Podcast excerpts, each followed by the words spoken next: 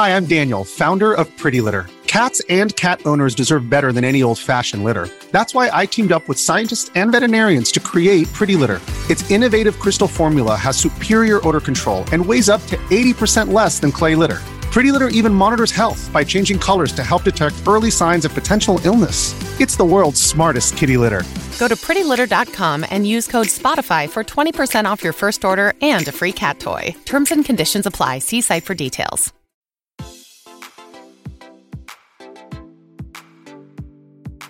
Este es un podcast donde hablamos de todas esas cosas que tu mamá te decía que eran tiempo desperdiciado. Videojuegos, películas, series y más. Somos tres amigos de toda la vida que hablamos apasionadamente de todo lo que nos gusta y más que mantenerte al día con noticias, vamos a compartir nuestras experiencias y recomendaciones. Bienvenidos al episodio número 19 de Tiempo Desperdiciado. Con ustedes estamos los mismos de siempre. Bamba, desde Houston. ¿Cómo estás? ¿Qué onda aquí? Tuvimos eh, asueto día libre hoy, entonces tranquilo. Muy bien, Dan, desde Washington, D.C., ¿cómo te va? Bien, bien, aquí, aquí en una racha de como tres o cuatro videojuegos que, han, que he tenido que jugar que han salido en una semana y después mañana sale FIFA, así que can't find the time, mira. Trabajar. una agenda va a tener que sacar para poner dos horas para este juego, otra hora para este juego. una recepcionista para que te maneje los juegos. Sí. Y como siempre, su servidor Lito desde Guatemala. Ya saben que pueden escucharnos en iTunes, en YouTube, en Stitcher, en SoundCloud, en cualquier medio que se les pueda ocurrir. Por favor, suscríbanse a nuestro canal de YouTube, dennos reviews de cinco estrellas en todas las plataformas que nos encuentren. Síganos en Facebook, tenemos un grupo de discusión en Facebook donde hablamos de los temas que hablamos en el podcast. También pueden seguirnos en Instagram y en Twitter como T Desperdiciado, en todo lo demás, Tiempo Desperdiciado bien fácil de encontrar. Comenzamos con qué hicimos esta semana. Bamba, contanos, ¿en qué te entretuviste esta semana que tuviste a Sueto?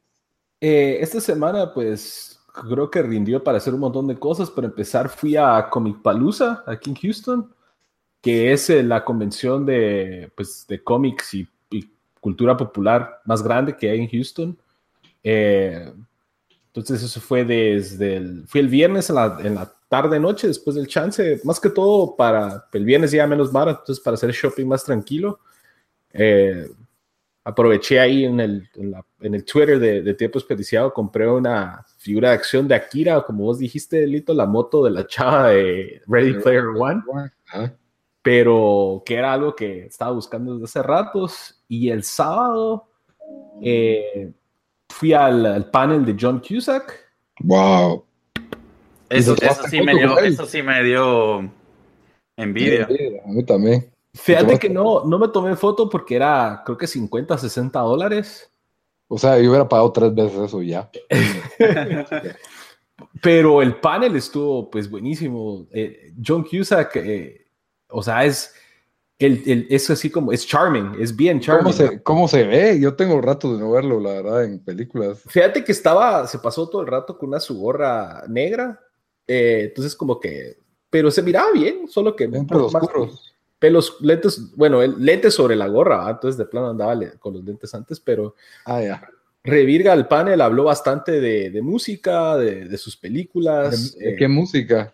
Así parece que es bien fan de la música, según le hicieron un montón de preguntas y ponétele, ama los Beach Boys, que hizo aquella película que era... Eh, ah, buenísima esa película. Eh, Brian Wilson. Entonces incluso dijo de, le preguntaron si tuviera que llevar cinco álbumes a una isla desierta. Eh, dijo, mira, no sé de, cuatro no sé, pero uno que definitivamente llevaría es uno que se llama The Smile Sessions de The Beach Boys yo no era, no estaba familiar, familiarizado con eso. He escuchado ponerle Pet Sounds que siempre aparecen listas como de los mejores discos. Entonces lo, me puse a escuchar en una convención mientras hacía shopping después del panel.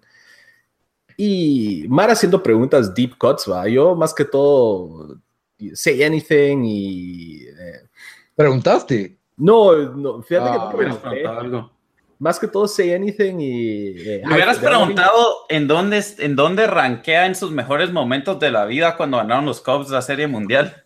Hasta se puso a hablar de, de Cubs al, principio del, del panel eh, y dijo sí que... Pero también me gustan los Astros, con ellos no hay como que ningún lío. ni que fueran los Cardinals y los, o los Mets. I hate those guys, dijo John. Entonces me pasó llevando. ¿Qué equipo es el de John Cusack? Él es Cubs, él es como Chicago. Ah, es un Cubs, sí parece, cierto. Sí.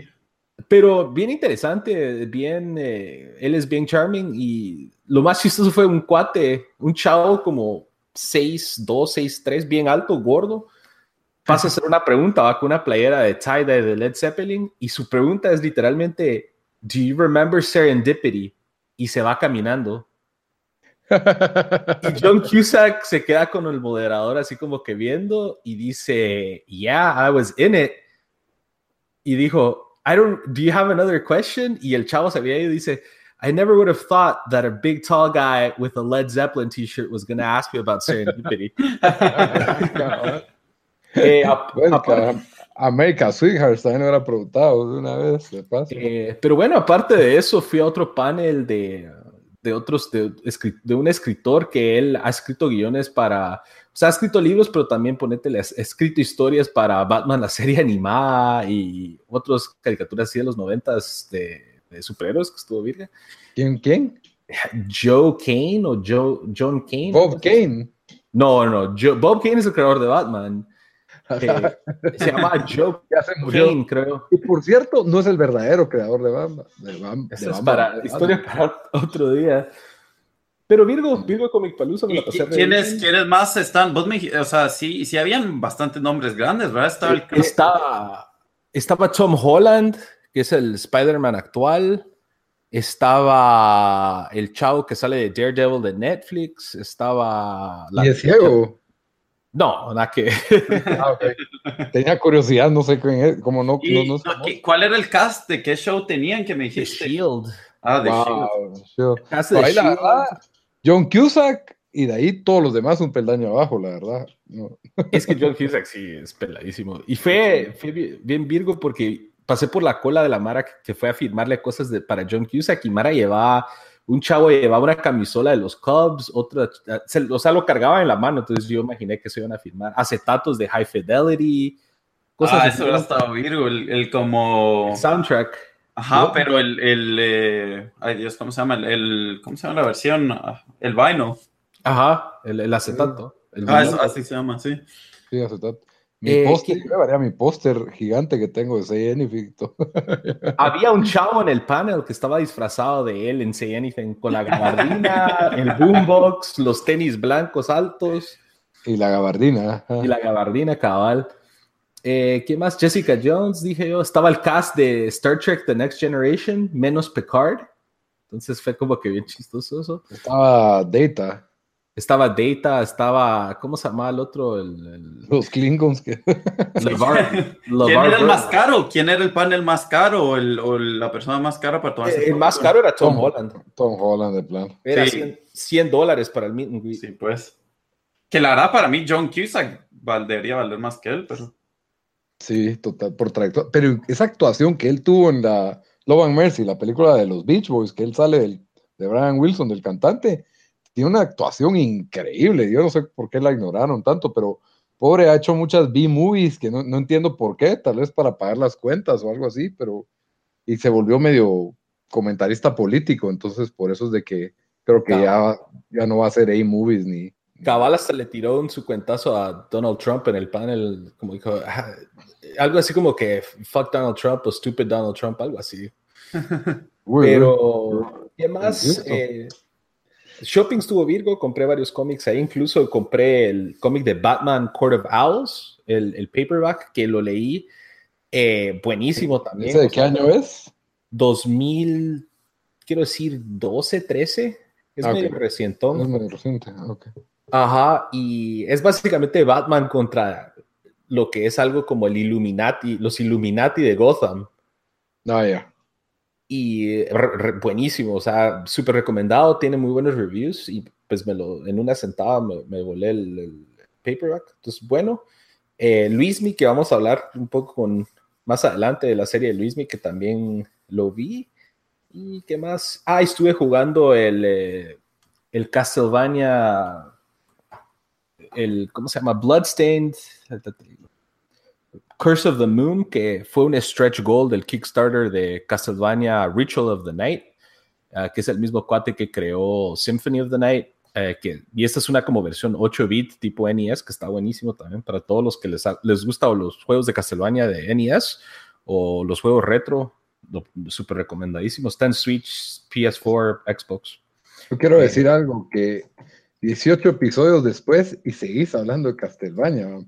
Oh, Van a oír el episodio 1. Eso se llama, eso se llama good storytelling, mirados. Llevar un hilo.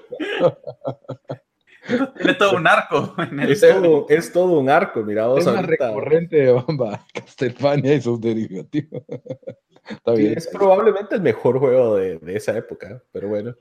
Eh, eso es más que todo lo que hice esta semana. Algunas otras cosas, pero esos son los highlights. Muy bien, Dan, contanos de tu semana que ahora con tu nuevo, con el nuevo canal del podcast. Sí, en, en Twitch estuve ahí bastante trial and error. Eh, he tenido cosas chistosas que me han pasado, como grabé un video de una hora y se me olvidó poner record, entonces lo tuve que regrabar. Eh, pero estado, salieron eh, la semana pasada salió un juego que se llama Tennis World Tour, que ahí vamos a hacer un review esta semana. Eh, la verdad, yo, yo, sí estaba bien emocionado del juego. Cuando vi que, que salió, lo tenía pre-order desde el año pasado. Hola, Entonces, sí, ya eran meses que lo tenía. Full, full, 60 dólares. Full 60 dólares. que si lo miran, que, que eh, Lito lo vio un poco el juego cuando estaba haciendo el, el Twitch livestream. O sea, 30, dólares me hubieran dolido, tal vez, pero, pero, el juego eh, a mí me había emocionado, primero porque no salió un juego de tenis como en seis años, y dos porque lo estaba haciendo el mismo equipo que hizo Top Spin 4, que ese, esos eran buenos juegos, eh, los de Top Spin. Entonces yo dije, este sí. este juego va a ser bueno. Pero este era un otro estudio, era un publisher eh, pequeño que se llama Big Ben, yo ni los conozco creo que tienen unos como juegos de PC o de teléfono, eh, no muy conocidos. Eh, ellos sacaron el juego y el juego, em, pues voy a hablar más de eso en, mi review, pero sí dejó mucho que desear, eh, tanto que, o sea, iban a sacar un update para agregarle sonido al público, o sea, no, no, hay, no hay sonido del público. Está, está, la, mediocridad con los juegos en launch dates está, pero al. hasta, hasta la fecha, o sea, yo estaba, porque ellos dijeron, vamos a sacar un day one patch. No, no lo sacaron y lo dijeron, lo vamos a sacar esta semana. Y, y dos, tres días pasaron y no sacaron el, el patch. Eh, hoy lo sacaron para Xbox y mañana se supone que lo sacan para, para PlayStation 4. Aparentemente se arregla bastante de las cosas. Eh, pero lo peor de todo es de que hasta cierto punto me lo estoy disfrutando solo porque no había un juego de tenis en tanto tiempo. Es el, es el primer juego con más profesionales. Tienen 29 profesionales, 25 eh, hombres, 5 mujeres. Eh, solo de los... encima de... Sí, cabal. De, los, de los cuatro grandes solo está Federer, eh, no está Nadal ni... Bueno, Murray y Djokovic han estado bastante lesionados, pero ellos no están. Pero igual tienen otros buenos jugadores como... Eh, Dimitrov, a mí me está Isner que está ahí. Eh, entonces tienen. Los conozco, Y los tienen. Legendarios, no tiene. Legenda sí, si comprabas el Legendary Edition como por 10 o 20 dólares más, te traía McEnroe y Agassi. Pero te imaginas pagar 20 dólares más por eso, por un jugador más y, y, en esa condición. O sea, no se puede jugar dobles en el juego todavía, no se puede jugar en línea. O sea, sí está. Yo solo quiero decir algo que nuestro podcast ha venido en picada porque yo estuve hablando de horror hosts, Dan de juegos de tenis y Lito de Han Solo. Así de pisados estamos en el podcast, escucha.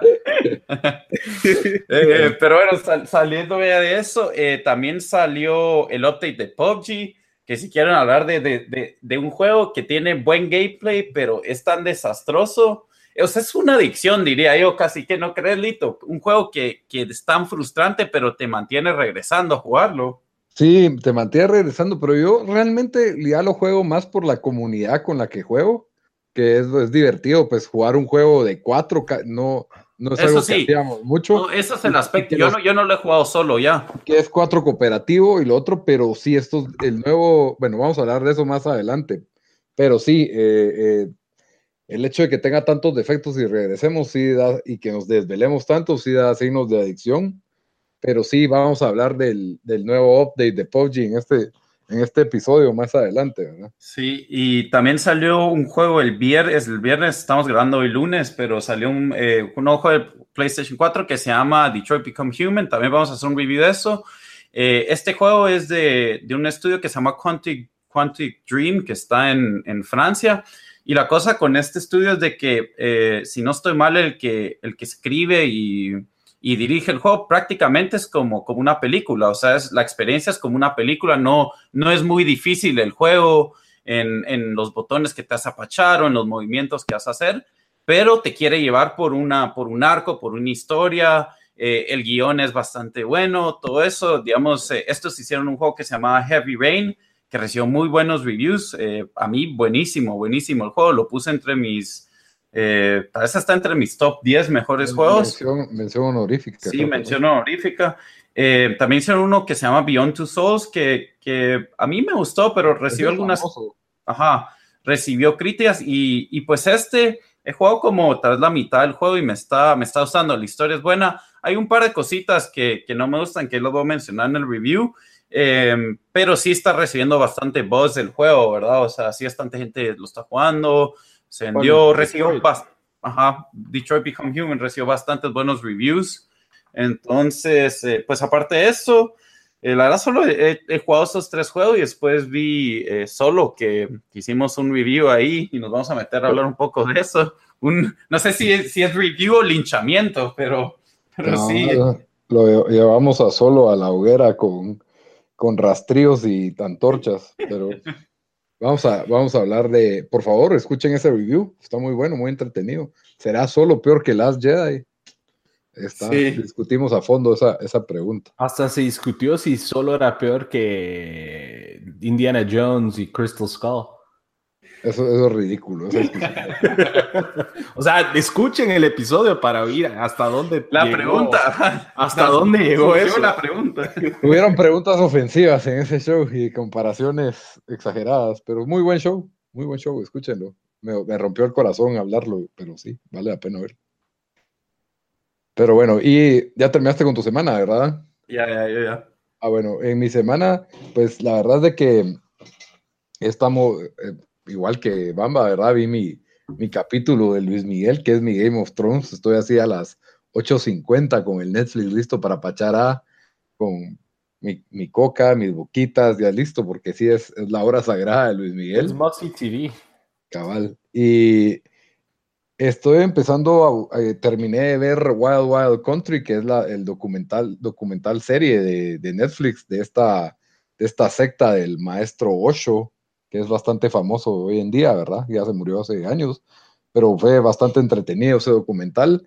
La verdad es de que en esa, yo sueño con que alguien haga un, una serie dramática de, por lo menos basado en lo que ocurrió en esa secta, porque tiene, lo tiene todo para hacer una especie de, de Game of Thrones y, pues no Game of Thrones, pero tiene conspiración adentro, luchas de poder, tiene sexo, quemadas de rancho y cultos extraños, así que creo que tiene todos los elementos suficientes. Ah, y, litigios, ¿verdad? También violencia, eh, armas, entonces la verdad es que sí estuvo muy entretenido el, documental. Ojalá que alguien lo haga, lo haga un show, muy recomendado.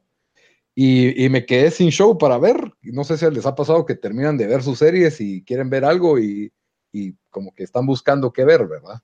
Entonces, pues estuve haciendo una excursión en, Netflix y traté de ver esta película de Adam Sandler y Chris Rock, ah, es de este año que se llama The Week Off.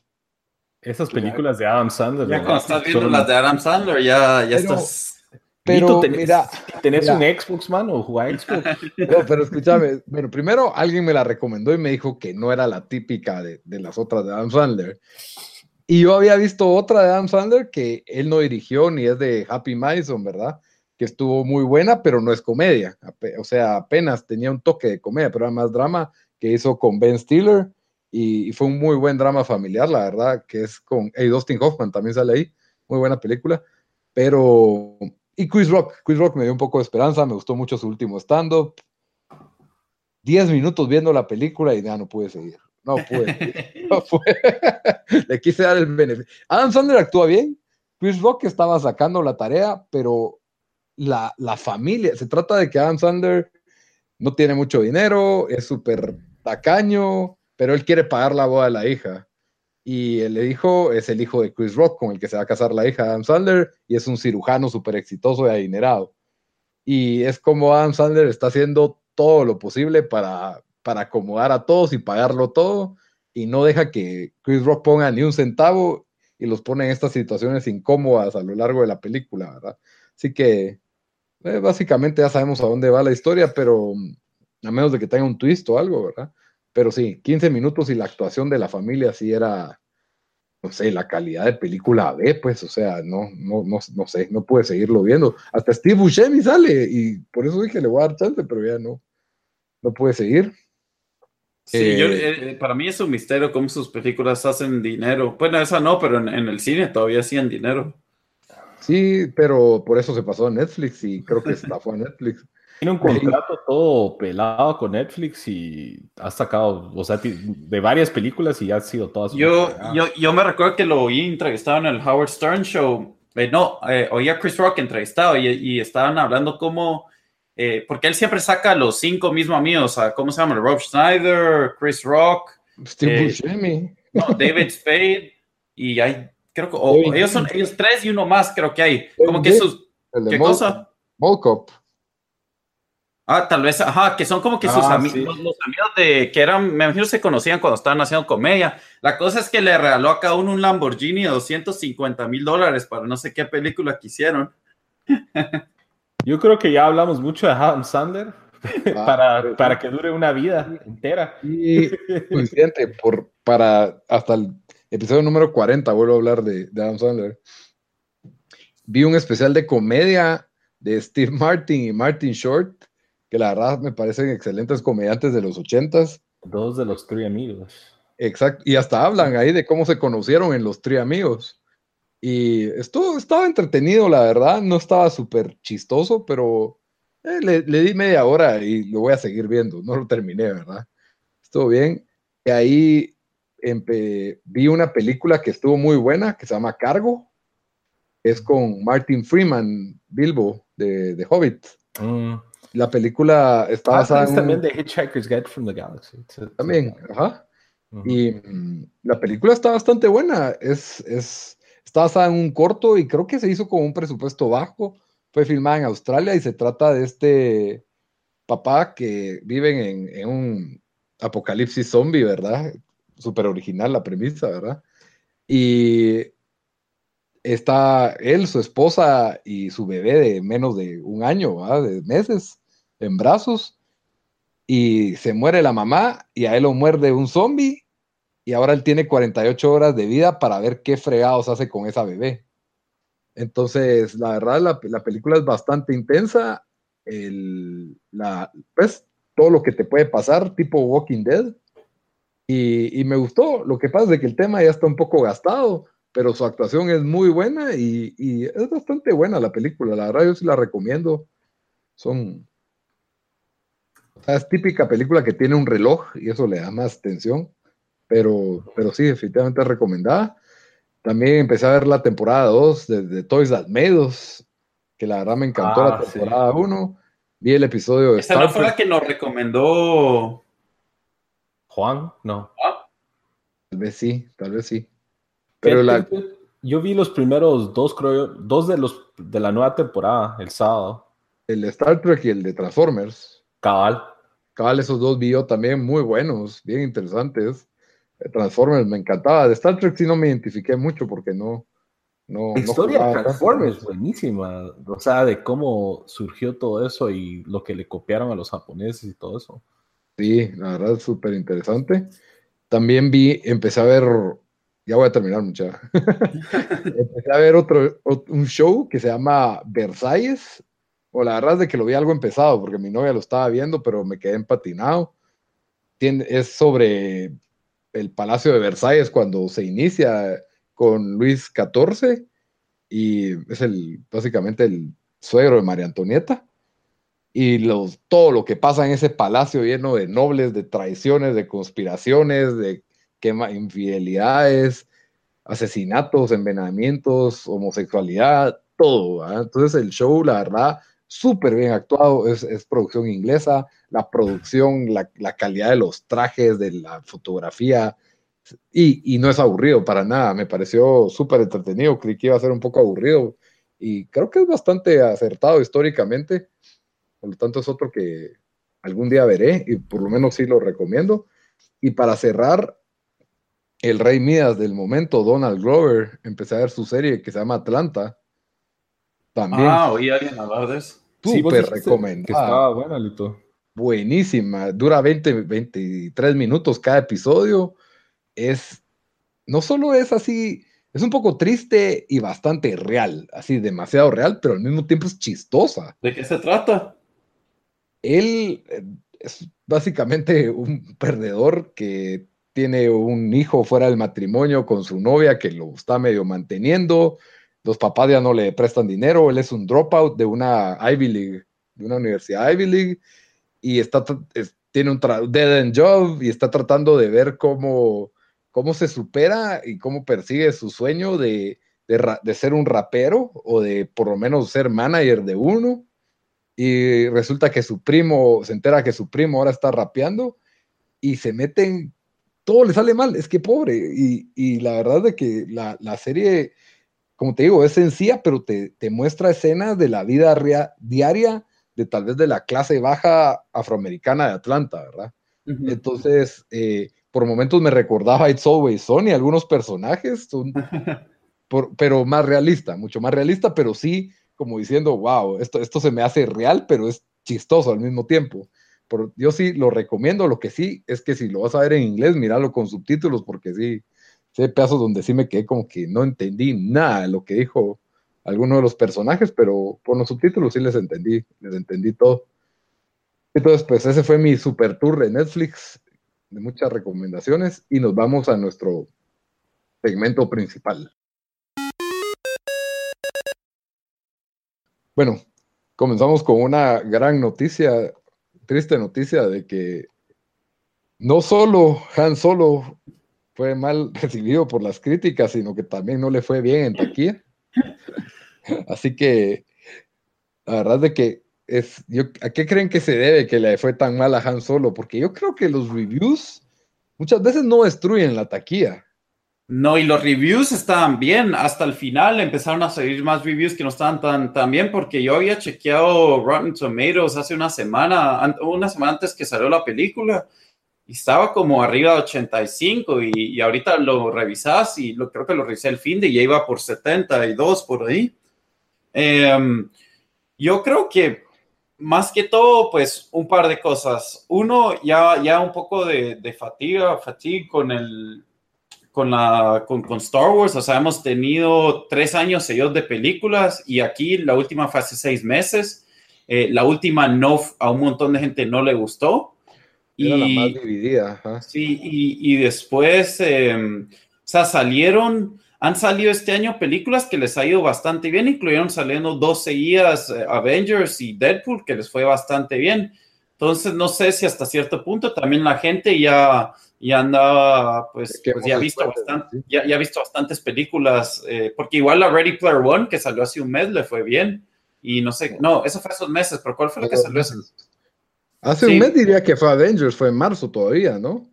No, abril fue Avengers. Ah, abril fue Avengers y mayo fue Deadpool, ¿verdad? Y Star Wars. Principios de mayo Deadpool y finales de mayo Star Wars.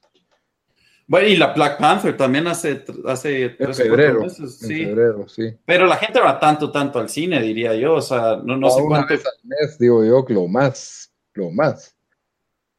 Sí, entonces yo creo que a eso, a eso se debe.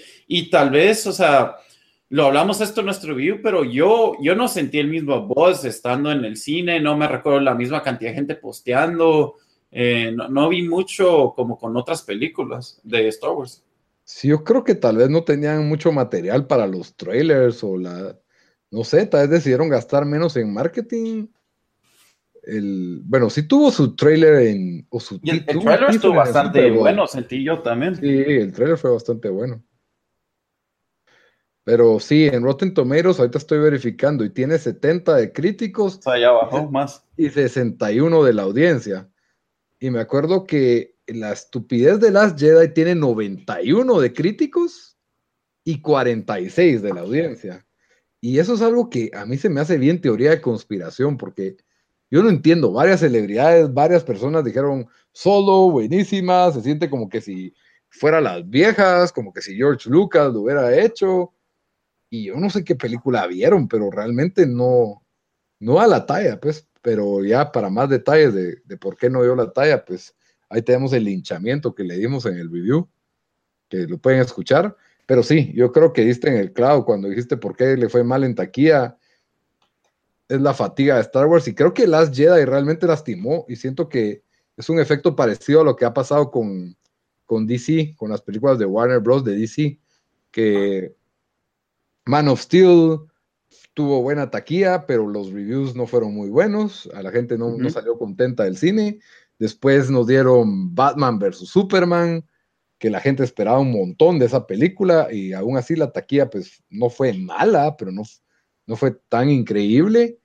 Y ahí Suicide Squad, otra gema de, Warner Bros. de malas películas, ya para cuando llega Justice League fue un des o sea, estuvo muy cerca de ser un desastre completo en, taquilla, pues.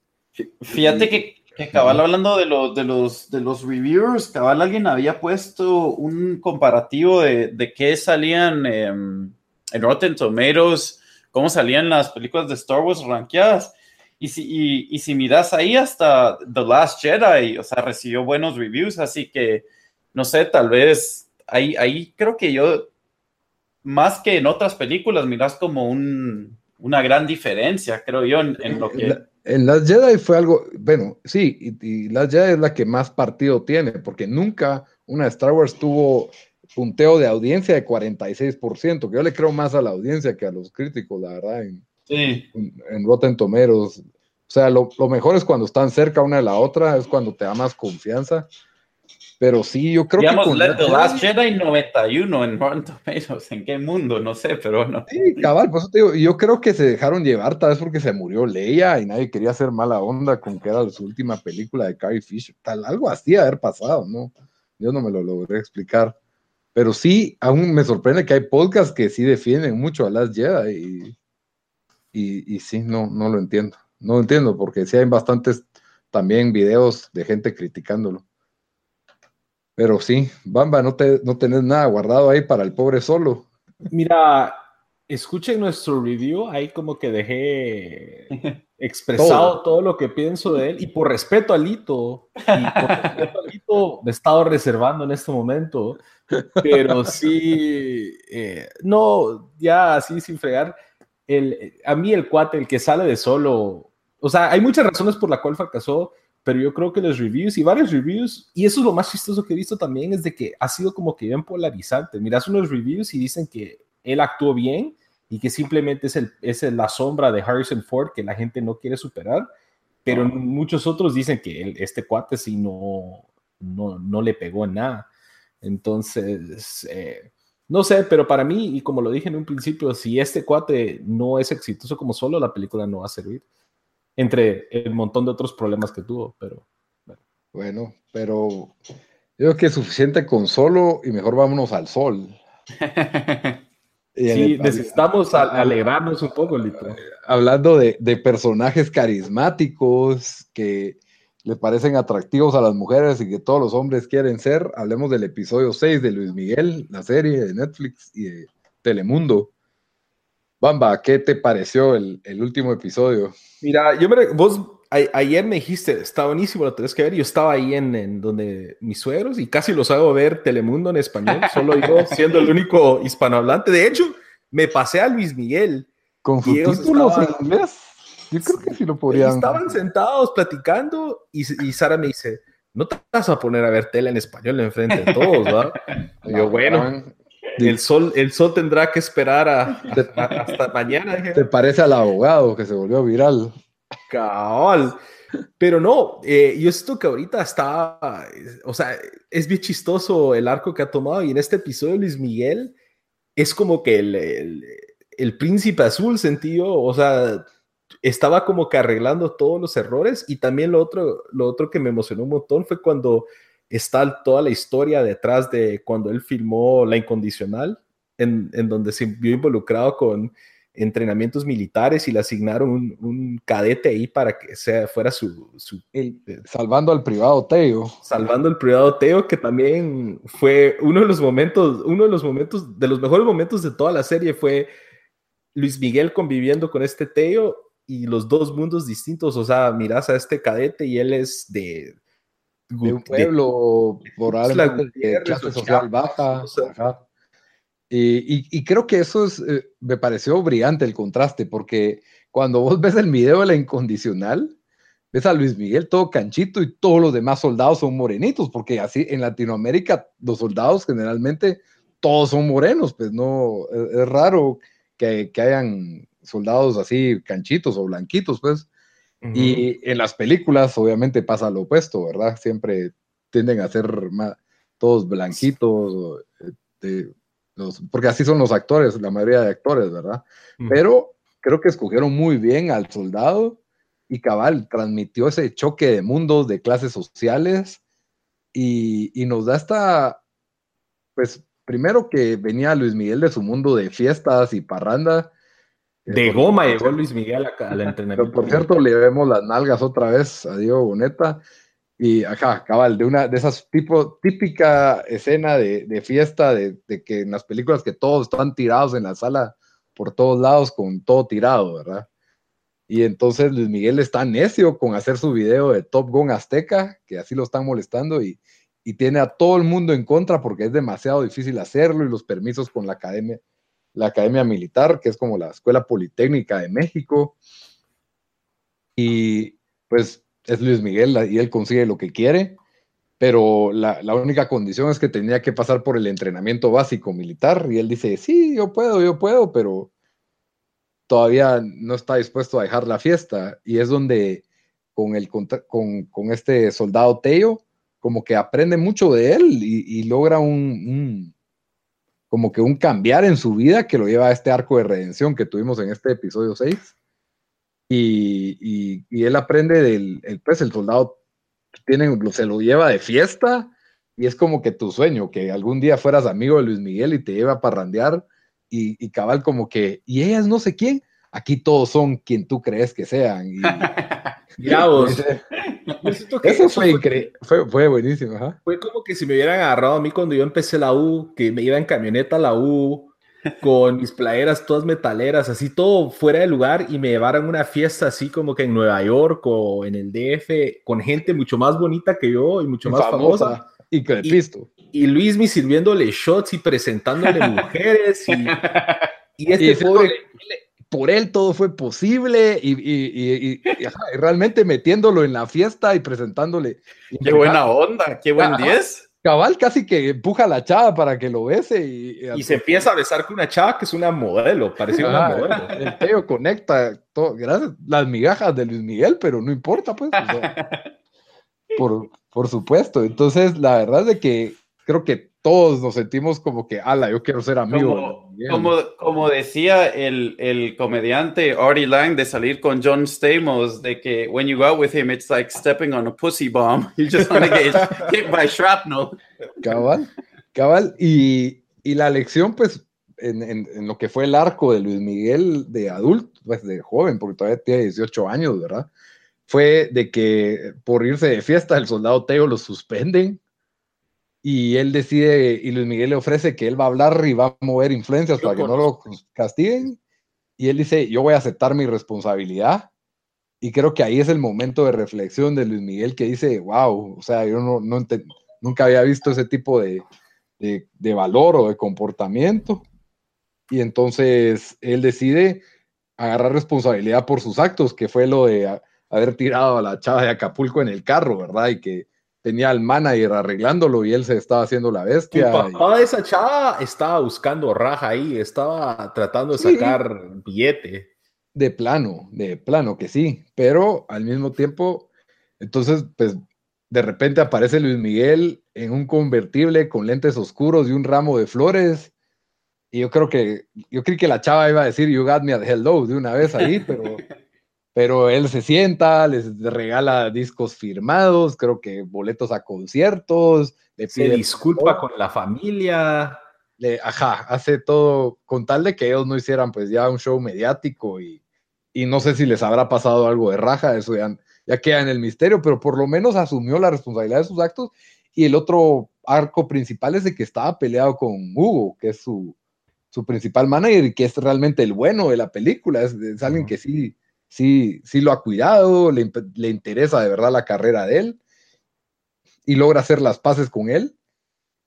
Y avanza, ahorita el papá lo tiene todo en contra porque lo están investigando y seguramente van a Luis Miguel se dar cuenta que le ha estado robando y Cabal. está afectando.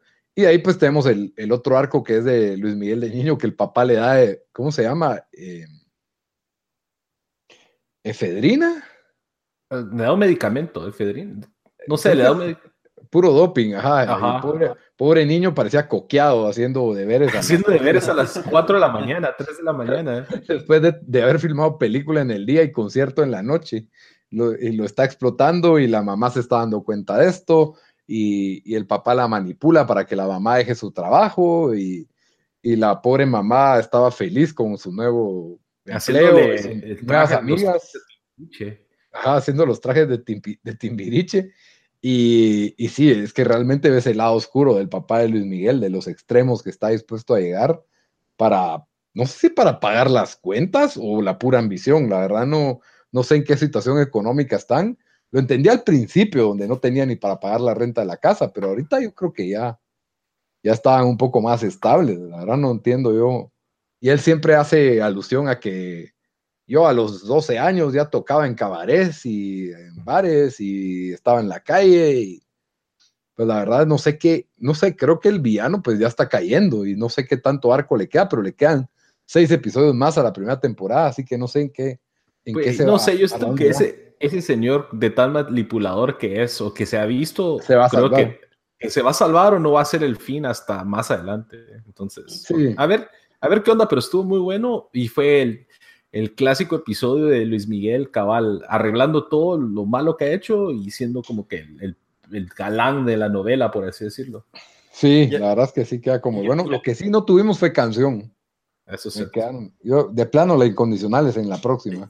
Ya que, ya que no estoy viendo el show y no tengo mucho que añadir durante este segmento, voy a decir de que ahí miren eh, el, el, review que hicimos del, de media temporada que, lo sacamos, ah, que a, mi estuvo bien bueno, que el review que ustedes echaron. Con Poncho, con el huevo Poncho. Con, Poncho, con el que vamos a tener tal vez especial para el season finale, seguro. Pero sí, la verdad de que, que, muy recomendado el show, bastante entretenido. Pues ahora, lo último que tengo yo, ¿será que el hecho que se empezó todo lo de la incondicional y se dio la disculpa de Luis Miguel con la chava Acapulco ¿Te recuerdas que Poncho dijo que tal vez esa idea era la incondicional? Ajá.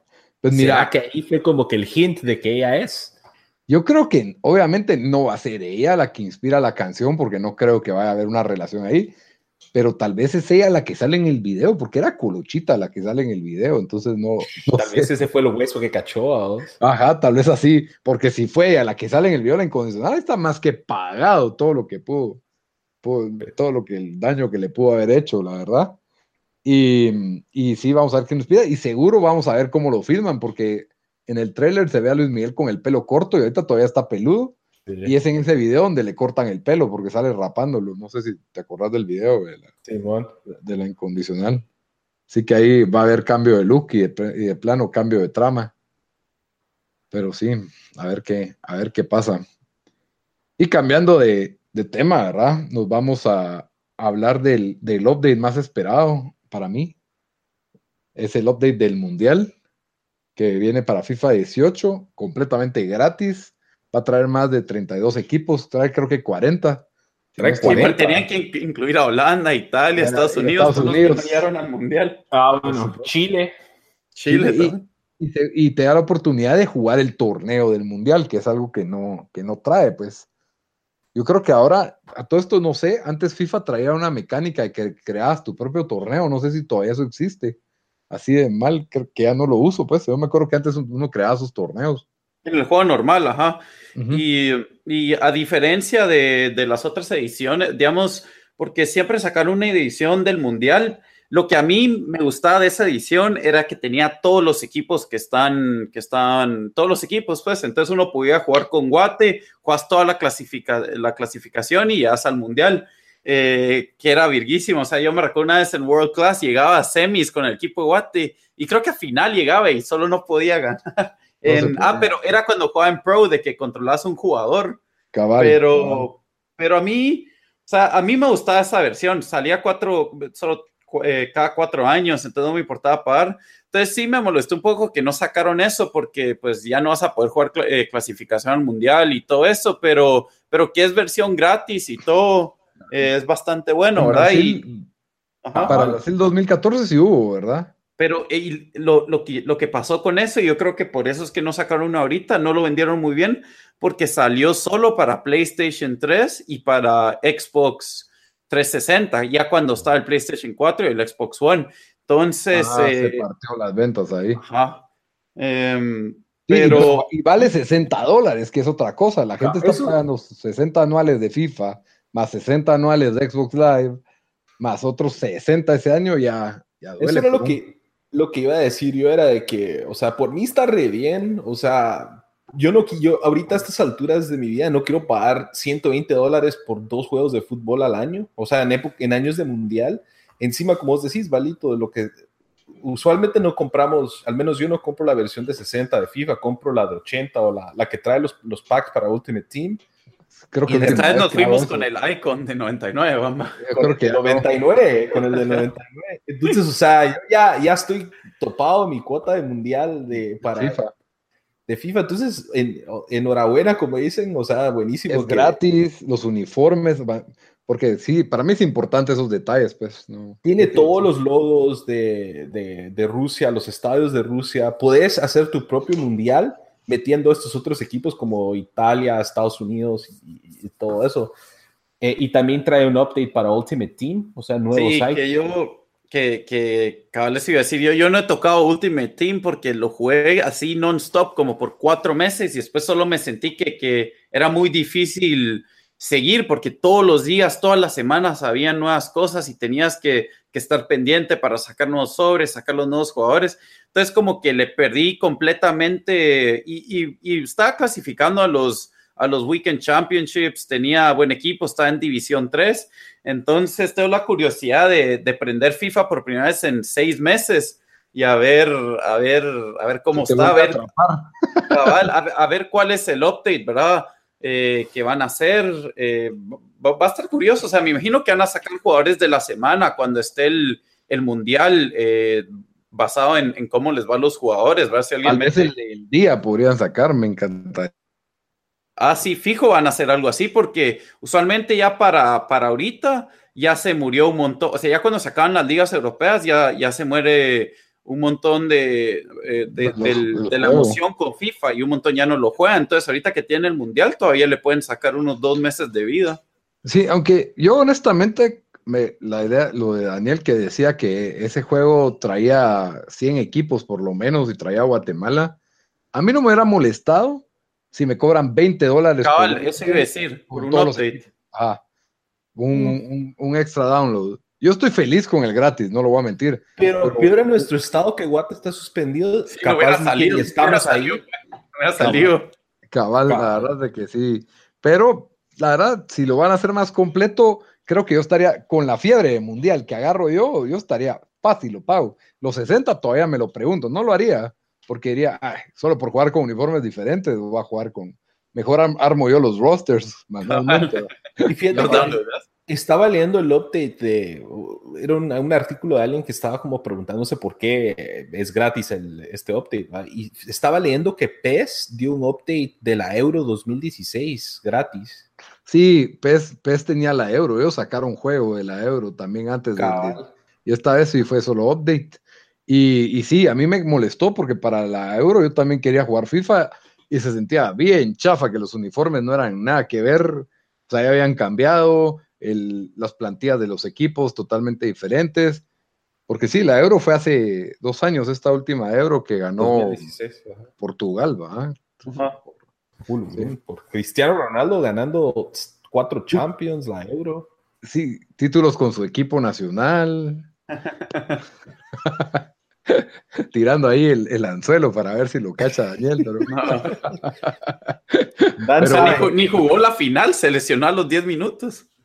Ah, igual que Mohamed Salah, pobrecito. pero, pero no, yo siento que yo siento que va a estar bueno, o sea, es gratis y, o sea, ah, fijo lo fijo lo vamos a estar jugando, o sea, de sale hasta twitchamos algo. ah, sí, lo vamos a twitchar. Espero que se les abra un poco la mente y que jugar de cuatro jugadores sea algo que se pueda hacer normal con este update. ¿Será que son tan estúpidos que no lo van a los, los, de FIFA acá les tiraron un montón porque también ya no podías jugar FIFA Pro Clubs con tus amigos, o sea, de zampar 11 personas en un equipo y uno juega portero. Eso sí se puede, eso sí se, puede. Pero con 11 amigos. Con 10, pues vos sos el 11, ajá. Eso sí se puede, y yo sí lo he estado jugando. Con, medio lo jugué con, con Diego y Diego Esteban. Pero parece algo hicieron ahí porque un montón de gente en, Reddit alegaba de que, de que algo arruinaron ahí. Según yo era eso, pero entonces yo me confundí. Pero... No, no, lo que no se puede es que, por ejemplo, de Bamba y de algún amigo nos rete a mí, a vos, dos contra dos. Sí, pues, sí. eso sí sabe que no se puede. Pero, pero incluso he oído a, los grandes eh, youtubers de, FIFA, los que, eh, que juegan eso y dicen de que, de que FIFA se cagó en Pro Clubs. No sé, no sé cómo, entonces, no, no muy... Ahora yo digo cómo, pero... Yo lo he estado probando y, y, estaba entretenido. Con Bamba lo jugamos al principio un poco y con Rudy, ¿te acordás? Sí, man. El entretenido, la verdad. Y no nos picamos porque hay suficientes problemas de lag y todo eso, pero, pero sí, hablando de, de, problemas de lag y de crashes, podemos hablar de otro update muy especial que acaba de suceder. Sí. Que es el update de PUBG, que la verdad... Sí, para, los que no, no, no saben qué es PUBG, es el juego Player Unknown Battlegrounds. Si, si lo ponen en en YouTube, en Google, en Twitter. Van que es, más transmitido, más es de los juegos más, más jugados con e, ese y Fortnite, como que la gran rivalidad. Es un Battle Royale donde tiran a 100 personas en un mapa y es todos contra todos y se va haciendo cada vez más chiquito el mapa hasta, hasta que haya un ganador, ya sea en equipos o, individual. Y solo había un mapa, un mapa muy bueno que es una especie de la tundra de Rusia. Sí. Eh, con distintas ciudades, distintas locaciones, hay playas, hay una prisión, hay un hospital, hay un colegio. A de que es un mapa súper amplio, súper diverso.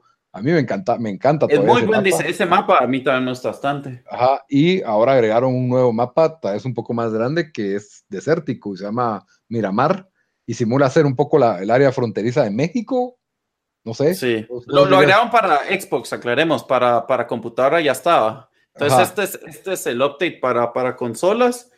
Y la verdad que en consolas, pues. Ciudad Juárez, Tijuana, algo así se Ha tenido un montón de problemas PUBG y, y este update es, eh, pues ya lo hemos dicho, es, es, patético. O sea, cada rato el, el juego crashea es, eh, nosotros jugamos dos horas, Lito, y creo que a cada uno mínimo nos crasheó dos horas, dos, dos veces. Una o dos veces así, fácil. O sea, yo creo que, y, y, estamos, digamos, uno de nosotros tiene el Xbox original, yo tengo el Xbox One S y, el otro eh, que juega con nosotros, el X. Entonces, no, no es gracias a las consolas. Cuando uno te lanzan en el mapa, los edificios no te salen a tiempo. Sale eh, más rápido en otros Xbox. bueno, incluso, incluso ayer que estábamos jugando con, con, con Diego Lito, que él es el, el, amigo que tiene el, el, eh, el One X, ajá. Cabal hubo una parte, él dijo, hey, hey, no puedo, no puedo entrar al edificio, que, que, está todo así invisible. O sea, hasta, hasta gente con esa consola les está dando ese problema. Y, y, la, y PUBG, la, la, el Bluehole o PUBG Corporation, la, compañía que está a cargo de esto, o sea, no, no sacan ningún mensaje diciendo eh, disculpen, ya sabemos los problemas, lo vamos a tratar de arreglar. O sea, es. Su mensaje, esto es un beta, básicamente, pues, y por eso creen que es con un game preview. pero, te cobran 30 dólares por el correcto, preview. Pero se están cubriendo con esa manta, pues, de que no puedes decir que no te lo advertimos, que el juego no está completo, que el juego puede crecer. O sea, ellos lo advierten pero realmente sí es un poco ridículo que que sea tan malo. O sea, si pasara una vez cada dos días. Eh, sí, cada, 10 juegos o hasta 20, juegos, la verdad, tal vez, pero está pasando cada 5 juegos, mínimo hay un, crash. O sea, yo, yo, yo crashé dos veces en un mismo juego que nunca me había pasado. Y antes era como que cuando vas en el carro a toda velocidad y tal vez colapsa el frame rate o una cosa así. Pero ahora es como que estás parado recogiendo una pistolita y boom, o estás a media batalla, boom, o no hay nada pasando y boom. Y ah, es, ridículo. No sé qué tienen en mente los que el estudio este juego. Yo creo que su mente fue, bueno, ya, les, ya tenemos 3 millones de usuarios, 4 millones de usuarios que pagaron 30 dólares cada uno. Vámonos a dormir y dejemos que se sigan alegando y no, no tiene ningún ¿Para qué gastar en arreglarlo? ¿Para qué eh, invertir más en arreglarlo? la mayoría de gente que lo juega creo que está en PC. Entonces, eh, Xbox sí es como... Eh, y en PC vale lo mismo, 30 también. Sí. Wow. ¿Qué ibas a decir, Bamba? Van a ser el spin control de, Xbox. Sí, fijo. Pero aquí la pregunta del millón, lo van a seguir jugando, ¿va? Sí, es que, es que, es que. Yo estoy en huelga, yo estoy en huelga. Esa, es un gameplay tan adictivo, o sea. Llevo 20 horas sin jugar, así que 18 horas sin jugar. Eh, no sé, eh, el juego, horas más sin jugar. O sea, para. No hay otro juego de, que, de que te crea tanto eh, randomness, siento yo, o sea, en el sentido de que caes, no hay balas o estás en un lugar del mapa y alguien se te aparece por, por un lado que no te esperas. Es el, el, gameplay que el, y, el, y el gameplay loop que logra crear ese juego es demasiado bueno. O sea, cuando, cuando, cuando hagamos nuestro ranking de, de los mejores eh, multiplayers, ahí, ahí vamos a hablar más de eso, pero, o sea, para, para que me haya hecho comprar un Xbox el juego, o sea, obviamente es bueno. Sí, pero yo creo que sí merece que haya que hacer una huelga, porque obviamente, ¿qué cambios van a hacer si todo el mundo sigue jugando y conectándose y poniendo videos y, y entonces se sigue vendiendo? Pues, esa es la cosa. Pero sí, yo creo que este, este, este update sí, sí podría ser un punto de inflexión, porque sí está demasiado frustrante, pues, ya es demasiado frustrante y ya no, ya no por eso pues. Me ya no juego consistente consistente. Pero bueno, entonces con eso terminamos nuestro segmento central y como siempre cerramos el episodio con las recomendaciones de la semana.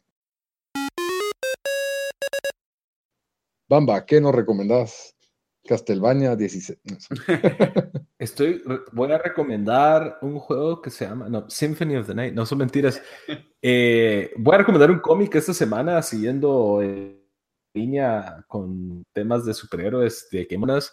Eh, es una serie que acaba de salir eh, aquí en Estados Unidos, pero estoy seguro que por los rincones del internet la podrán encontrar. Se llama I Am Deadpool. Yo creo que medio lo mencioné en uno de los capítulos anteriores, pero ahorita ya, ya han salido cuatro, eh, cuatro issues. Y es básicamente, es, es una historia de, de, Deadpool, pero es como los, los libros de uno cuando los, de uno de los que salían cuando no éramos niños que podías escoger tu propia aventura. Ah, Entonces, ponétele, llegabas a una página y decía, bueno, si quieres subirte en las escaleras, ve a la página 20 y algo. Si te querés entrar a la casa por la ventana, ve a la página no sé qué. Y si quieres entrar por el, la, ventana atrás, la página 30, por así decirlo. y cada, cada decisión tiene un outcome. Y así es básicamente, esa es una de las cosas que tiene que es bien original. La otra es que eh, tenés batallas y tiras dados. Entonces tiene un lado como RPG eh, que dice, bueno, este malo eh, tiene two dice rolls y Deadpool tiene dos. Y el que tenga más alto, si Deadpool tiene más alto, ve a la página tanto. Si tiene más bajo, ve a la página tanto. Ah, yo quiero jugar eso. Eso está bueno. Y lo otro es, es que... Para jugar solo. Ajá, o sea, lo, vas leyendo el cómic y lo vas, llevas una a tu hoja y lo jugas solo. Wow, pero un cómic tiene como cinco páginas, pues, ¿cómo? ¿O este es más grueso o qué?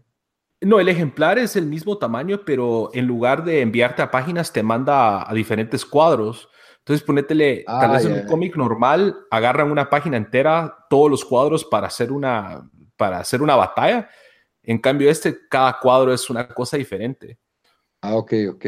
Y lo otro es que también tiene un sistema de inventario. Entonces, las reglas de que cualquier cosa que quepa en un, en un bread box o del tamaño de una tostadora, lo puedes meter en uno de tus tres áreas de, inventario. Entonces, cuando vas leyendo la historia, de repente te sale si, si, si tenés la pistola o si tenés la bola de boliche o si tenés eh, X, ve a la página tanto, si no, tira dos dados y haz esto. Entonces, tiene un montón de opciones y, y tiene un montón de outcomes la historia que yo estoy esperando volverla a leer porque quiero saber qué pasa ahorita, pero llevo mi hojita ya esperando que salga el, episodio, el cómic 5. Ahí creo que son un total que van a ser 6, pero está buenísima y es de lo más entretenido que he leído de cómics ahorita. A mí sí me llama la atención eso. Me gusta toda esa interactividad que, que ofrece. ¿Tiene otro precio más alto o algo? No, vale lo mismo que un cómic normal. Y trae a los dados te, trae una hoja para hacer tu propio dado y tiene un montón de ah. chistes. Eh, pero si no, son dos dados de, de, seis lados de los comunes y corrientes. Ah, bueno, sí, pues. pues. Ah, bueno. Está, está, original la idea, me gusta. Y Dan, ¿qué nos recomendás esta semana? Eh, bueno, yo siendo la línea que he jugado bastantes videojuegos y que hablamos bastante hoy, voy a recomendar un videojuego. Este es un juego de eh, Telltale Games que hacen eh, Point and Click Adventure. Está estos juegos más famosos, el que hicieron de The Walking Dead, pero yo el que voy a recomendar se llama The Wolf Among Us. es un juego que hicieron basado en la, en la. ¿Es una graphic novel o es un cómic? fue un cómic que se llamaba Fables. ajá, Fables. Y puedes hablar un poco del cómic si querés, ya que vos, vos lo conocías. Eh, básicamente se trata de que todos los personajes de los cuentos de hadas eh, se ven forzados a vivir como que en el mundo real, pero tienen como que su propio gobierno, tienen su propia policía y tienen sus propios rollos. Y viven undercover, ¿verdad? Ajá, viven como que, bajo una fachada, porque, o sea, por ejemplo, el señor rana de Sleepy Hollow no puede ser una rana, tiene que ser una... Sale la bella y la bestia también, sale... Tienen que usar un como suero para esconderse, un como... Ajá. Ajá. Y bueno, pero entonces, si, si conocen de los juegos eh, Telltale, eh, estos juegos no son difíciles de jugar, eh, los controles son bien fáciles, incluso diría que lo puede jugar alguien que nunca ha jugado videojuegos, pero la historia y, el guion y, cómo está escrito son, son, es muy bien hecho. para mí, yo casi que pondría este juego de Wolf Among Us tan bueno como el de la temporada 1 de The Walking Dead, que a mí me fascinó un montón. Em, está disponible para eh, todo Xbox, eh, PlayStation, Android, incluso Apple. Entonces lo pueden jugar en su teléfono, en su iPad, en, en, cualquier tableta. Eh, en, Steam, ah, en, Switch, lo más seguro. No sé si ya vino a Switch o no, pero creo que no está en Switch, pero, pero está en, prácticamente todo lo demás. Y incluyendo Steam, ¿verdad? Y sí, recibió bastantes buenos reviews y lo recomendé porque cabal hoy habían anunciado que iban a sacar eh, The Wolf Among Us 2 este año, pero Telltale anunció hace un par de días que lo iban a trazar hasta el otro año, que por mí está re bien, pero la historia buenísima, me gustó y vamos, también la jugaste, ¿no? Sí, no, eh, me, gustó mucho. Eh, seguís ahí al protagonista, ¿cómo se llama? Big, Bigby Wolf. Ajá. Es el detective, que es el, señor. es como el sheriff. Ajá, es, y, es más que todo, como dice Dan Cabal, o sea, no es un juego de que tengas que tener eh, proeza para pasar los diferentes niveles o paciencia y todo, sino seguís la historia, haces decisiones y tus decisiones te dan diferentes outcomes. Y lo que me gustó también muchísimo cuando jugué, al final de cada capítulo te, dice tus decisiones y qué porcentaje de los jugadores tomaron qué decisión. Eso es clásico de Telltale, de que sí, te, pone, te pone a pensar, a mí lo que sí me parece como especial de este es que es un, es un Noir por excelencia, o sea, es, un de, o sea, es un comisario, es un sheriff, pero realmente es un detective, como ustedes dijeron. Básicamente es una historia de misterio, de suspenso, de, asesinatos. El juego es bastante gráfico, sí. Este especialmente, más que el de Walking Dead, tal vez me atrevería a decir, aunque Sí, se dan. este, es, este es similar al de Game of Thrones, que también es bien bueno. Sí, Telltale no es entona en todas las propiedades que ha agarrado y son propiedades grandes. O sea, Tal vez la más modesta de todas es esta, porque Game of Thrones, que era enorme. Batman, Guardians of the Galaxy. Guardians of the Galaxy, Back to the Future también sacó uno. Y van a, van a hacer una hora, tienen otra licencia grande, se me olvidó para quién, para qué show es, pero, o película, pero sé que van a estar haciendo, trabajando en algo más. Sí, definitivamente Telltale todo lo que hace lo, lo hace bien. Y Wolf Among Us es de sus mejores trabajos, en mi opinión, también. A mí me encantó. Te cautiva el personaje y las decisiones. Eh, ¿Qué es lo, el chiste de Telltale? Son tomar decisiones, ¿verdad? O sea. Sí, eh, las influencias, eh, uno hace decisiones, digamos, uno decide si matar a cierto personaje o dejarlo vivir, cosas así. Entonces, sí. Tienen peso en la historia. Sí, definitivamente. Bueno, mi, mi, recomendación de la semana era otra, pero la cambié a medio episodio. hablamos de, de Bob Kane, del creador de Batman, y es un documental que se llama Batman and Bill. No sé si han oído este documental, pero es la, la verdadera historia de Bill Finger. Y mm, si se han dado cuenta, pues cada vez que miran una película de Batman, desde antes de Batman vs. Superman para atrás, todas las que les, les gustan, ¿va? Siempre dice Batman character created by Bob Kane. A pesar de que los derechos eran de DC Comics y de Warner, el, el, ¿cómo se llama? Los, o sea, es Bob Kane el que aparece como creador. Pero esta es la historia de Bill Finger, que era uno escritor de cómic en la época en que fue creado Batman. Y lo que hace el tipo que hizo este documental y libro es la, él averigua que realmente Bill Finger es el verdadero creador de Batman. Y es súper interesante porque, o sea, solo así de entradita, está bien, todos saben que Bob Kane inventó el nombre Batman y es el dueño de, ese nombre, pero el que inventó el Guasón, Bill Finger, el que inventó a Robin, Bill Finger, la Baticueva, Bill Finger, el hecho de que a los papás de Batman los mataran, Bill Finger, todo ese universo, el pingüino, el acertijo, todo lo inventó Bill, Finger y, no, y no nunca fue reconocido por eso hasta ahora. Entonces, toda esa trayectoria que se hizo por la lucha de, del reconocimiento y la vida de Bill Finger, súper interesante. Cualquier fanático de Batman tiene que verlo. Se lo recomiendo. Es, uno de los. ¿Eso lo pueden ver en Netflix o en dónde? Ese es de Hulu. Es de Hulu y creo que iTunes tal vez lo, lo tiene. Y métodos alternos. Pero sí, para todos los fanáticos de Batman, y, incluso si solo yo ni soy fanático de Batman y me encantó el documental, muy interesante la historia de Bill Finger. Kevin Smith hizo un podcast con la hija perdida de Bill Finger. De verdad, lo, recomiendo mucho también oírlo, pero sí, con ese documental tienen suficiente la historia de Batman para, para, para bastante rato en lo que hacen una, una buena película. pero bueno, con eso cerramos nuestras recomendaciones de la semana. Eh, esperamos que les haya gustado este episodio. No olviden de, escucharnos siempre en YouTube, en iTunes, en Stitcher. Síganos en Facebook como Tiempo Desperdiciado. Todos estamos como Tiempo Desperdiciado, excepto en Twitter como T Desperdiciado. También tenemos cuenta en Instagram y ahora tenemos canal de Twitch. Ahí vamos a estar, Daniel va a estar transmitiendo videojuegos en vivo. Y ahí me imagino vamos a jugar nosotros FIFA contra, y juego contra ustedes. Sí, si, si, no tienen nada que hacer de una de la mañana a cuatro, estamos jugando PUBG. Así que, pues, espero que nos, que nos miren. Hasta la próxima. Adiós, Dan. Adiós, Bamba. Órale, mucha. Órale, mucha.